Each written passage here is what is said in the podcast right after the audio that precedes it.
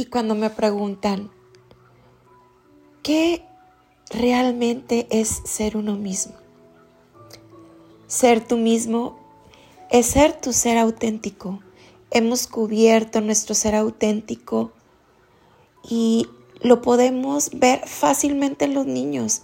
Ellos están llenos de felicidad, ellos están llenos de expresión, sin miedo, disfrutan, gozan.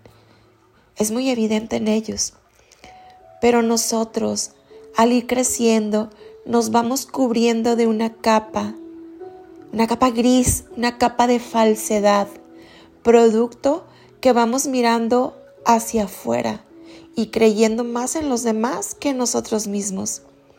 Y esa personalidad que vamos creando muchas veces termina en lo que creemos que realmente somos.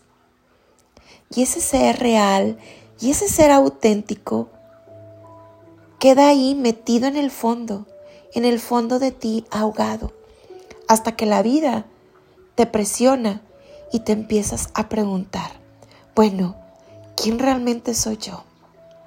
Ser auténtico, ser tú mismo, es algo que tú tienes que descubrir.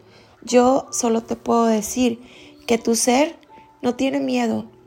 Ese ser de luz que eres no tiene reacción, no tiene enojo. Ese es tu ser auténtico.